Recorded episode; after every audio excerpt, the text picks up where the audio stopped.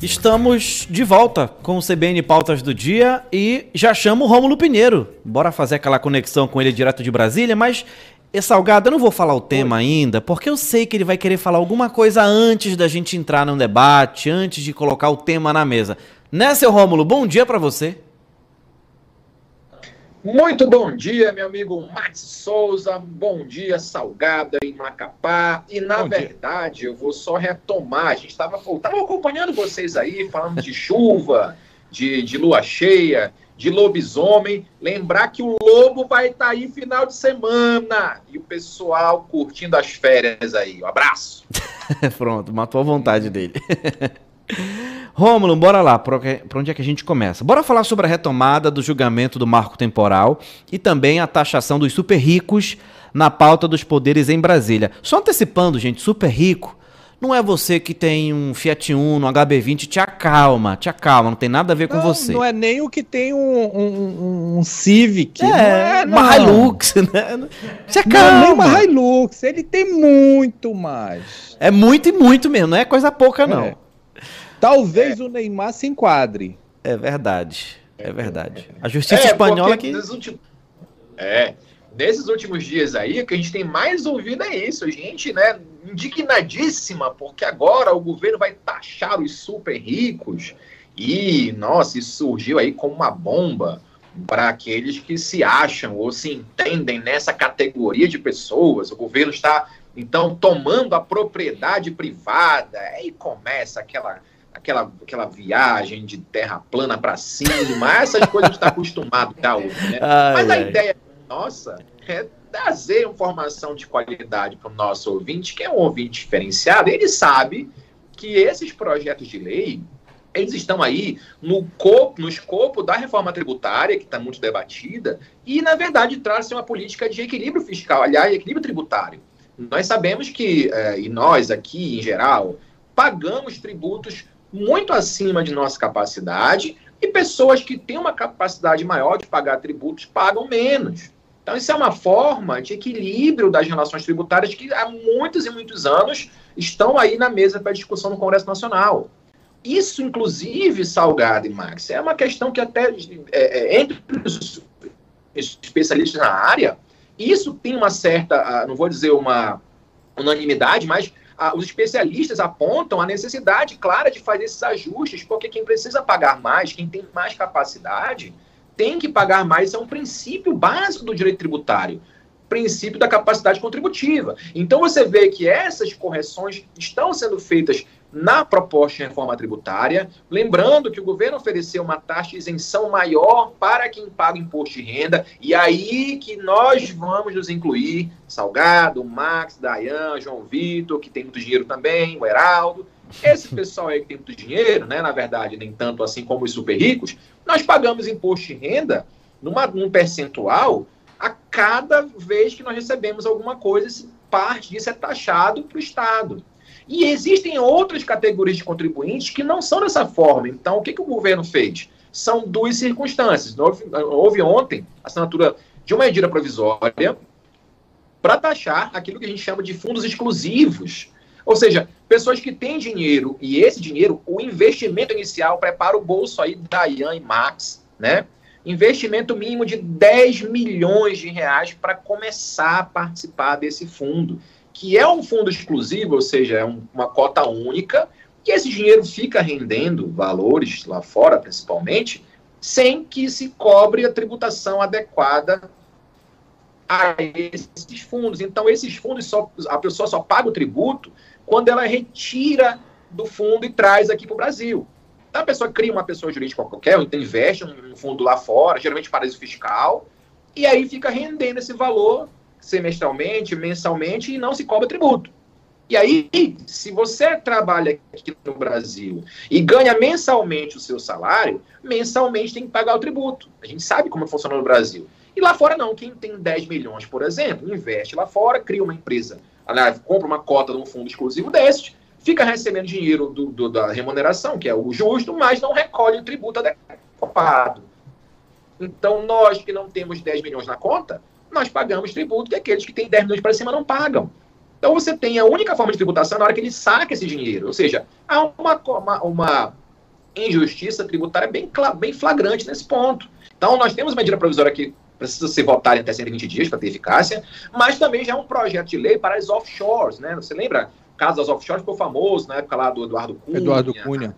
É, paraíso fiscal, que na verdade esse, cria uma pessoa jurídica para investir fora, num paraíso fiscal desse, na verdade, só para você não ter uma, uma, movimentação de investimento em, em produtos, serviços, não, é só para ganhar dinheiro mesmo, para render o dinheiro. E esses valores, a tributação é muito abaixo daquilo que você aqui paga, você cidadão paga, ou eu pago aqui para ter uma renda. Então, esses projetos que o Congresso está recebendo agora, e a medida provisória também recebida, visam equilibrar essa balança tributária, por quê? Porque o governo também está isentando as pessoas do imposto de renda, uma faixa maior. Hoje a faixa é de 2.640 mensais para você ter uma isenção do imposto de renda, ou seja, aumentou um pouquinho a faixa de isenção para evitar que as pessoas mais pobres paguem mais tributos, isentando-as, nesse caso. Só que é como se fala, não existe almoço grátis, né? Quando se tem uma perda, tem que ter uma recomposição dessa perda. Então, o governo está estudando essa situação de oferecer essa folga para quem paga muito, mas também etc aqueles que recebem muito e não pagam. Então, diante dessa gritaria que está sendo feita, que o governo está taxando os ricos, e etc., eu queria lembrar que esses aí tem que ter no mínimo 10 milhões no investimento no fundo para começar a conversar. Agora, oi? O Rômulo. Não, eu que interrompi, né? Ô, Rômulo. Na verdade, é... travou um pouco é, a, a, a chamada ah, com o Rômulo. Não faz parte desse... Bora tentar retomar o contato, produção? Acho que a gente vai tentar Isso, retomar esse contato. Melhor. Que ainda tá travando um pouquinho, Salgado. Tô falando, e o Rômulo tá onde? Tá em Brasília, Rômulo? Eu acho que ele tá em Brasília. É, o Rômulo está em Brasília, para ver. A conectividade em Brasília também é. E Rômulo, a gente. É, é porque a, na, nesse finalzinho, nos últimos 40. E Rômulo, acho que a gente precisa refazer Vamos. o contato, porque a conexão não ficou legal. Isso, o Rômulo saiu e já já ele volta para continuar a explanação dele sobre a taxação dos super ricos e já já ele também entra no julgamento do marco temporal porque teve manifestação por lá também, né? É, manifestação, marco temporal que dá o que falar, é um assunto que rende muito há controvérsias, tem gente que apoia, tem gente que discorda, tem gente que protesta mesmo de verdade. Eu tenho uma dúvida. E vem se arrastando. Diga, Salgado, qual é a sua dúvida? A minha dúvida é porque é a seguinte, e o Rômulo vai esclarecer isso, porque é, o, Sen, o STF está tomando uma decisão sobre o marco temporal. Paralelo a isso, o Congresso também tem uma votação que está é, sendo encaminhada sobre o marco temporal. Como é que fica esse conflito entre quem legisla e quem mantém a Constituição? Porque quem legisla cria novas legislações, né? novas leis. E o STF vem para normatizar isso.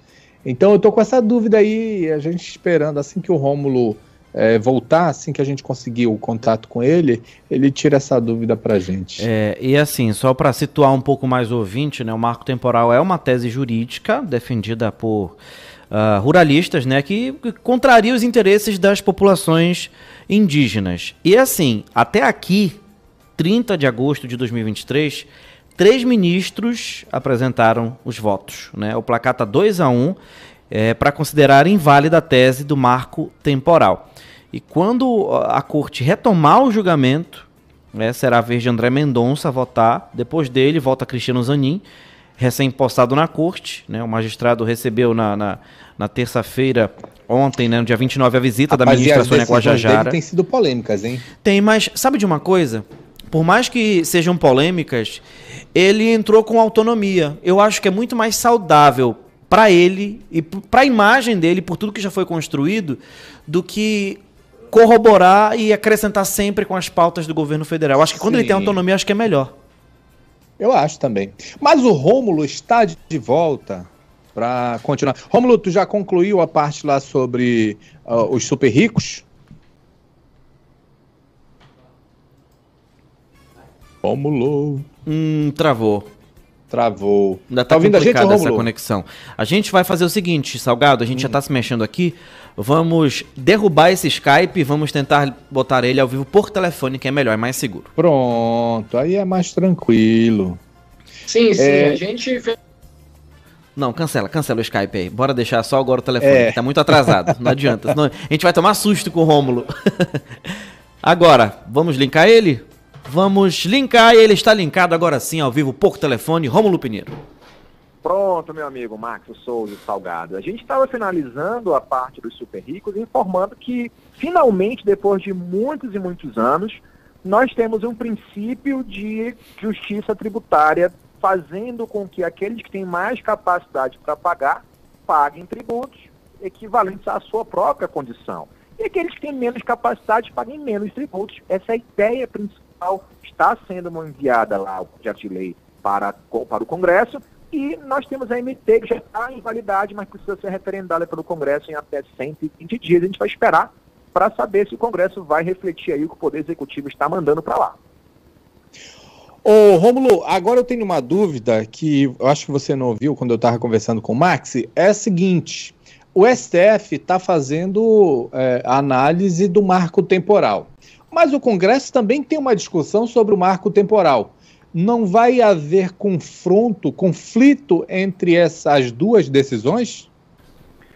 Pois é, Salgado. Inclusive, hoje a retomada do julgamento do marco temporal, a gente sabe que esse julgamento ele já está aí desde 2016, já tem um bastante tempo aí lá no STF, e ele foi suspenso agora em junho, a partir do pedido de vista do ministro André Mendonça, que deve iniciar agora à tarde a leitura do seu voto. O que acontece, Salgado, é que aqui nós temos um grande, uma grande discussão a respeito do chamado ativismo lá do Supremo Tribunal Federal, porque essa é uma discussão muito antiga, há, há projetos de emenda constitucional lá no Congresso discutindo o assunto, mas não se chegou a tempo de uma decisão em que há um conflito muito grande, conflito agrário no país, no Pará principalmente, no próprio Amapá, assim, existem essas informações, vem crescendo de maneira exponencial, vem pessoas morrendo, isso tem tomado até o noticiário internacional. Então é importante que se ponha um fim, pelo menos haja uma segurança jurídica, para se determinar como é que fará, ou se deve fazer, a questão da justiça agrária, ou seja, remarcar ou demarcar as terras em que hajam conflitos entre os povos originários e as pessoas que estejam ali ocupando aquelas regiões. E aí que está o grande problema, porque a tese levantada até mesmo lá no Congresso e no próprio STF é de estabelecer um marco inicial, ou seja, um período na qual, no qual a partir desse momento, os povos originários, os indígenas, poderiam ou não pedir ou reivindicar seus direitos sobre a terra. Então, se estabeleceu lá que o dia 5 de outubro de 88, ou seja, a data da promulgação da Constituição, seria essa data. Então, se os povos originários não estivessem ocupando as terras até esta data, ou seja, daí para frente já não poderiam mais questionar. Isso é muito polêmico porque a gente sabe que há um muito grande de expulsão das comunidades indígenas dos seus locais de origem antes da Constituição de 38 e mesmo depois. E aí se estabeleceu um marco temporal, ou seja, se estabeleceu uma data para a partir de então saber se a pessoa, se o indígena pode ou não reivindicar sua terra, desconsidera essas circunstâncias em que eles foram expulsos e muitos foram expulsos. Então, o que está se debatendo no STF é exatamente isso.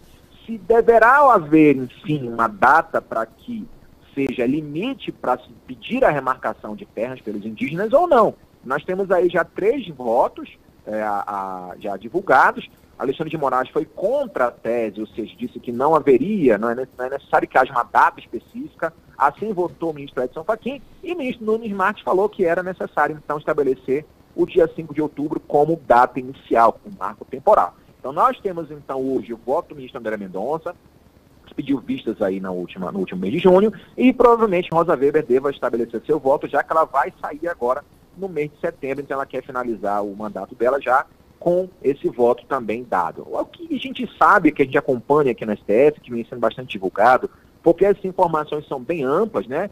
Deve haver um novo pedido de vista, provavelmente até a sexta-feira, e a ideia é levar para que em banho-maria o julgamento para que o próprio Congresso Nacional decida sobre o assunto para evitar que se caia nessa pecha aí do STF, tá? É, legislando sobre algo que não é de sua, de sua atribuição. E veja, Salgado e Max, que já há no Congresso aí uma PEC discutindo a questão do marco temporal, estabelecendo essa data, isso dificulta sim os interesses dos indígenas, então há o interesse de que seja pelo STF que a tendência é mais favorável a princípio do que lá no Congresso Nacional. O julgamento começa hoje, recomeça a ser comprado hoje às 14 e a gente vai acompanhar também, porque isso é muito importante, não só para a região amazônica, mas para o interesse geral dos ouvintes da rádio CBN. É isso mesmo, 11:50. Caramba, já. Rômulo, brigadão pela participação, tá bom? Eu que agradeço, um forte abraço e até a próxima quarta. Tchau, tchau, Rômulo. Até quarta que vem.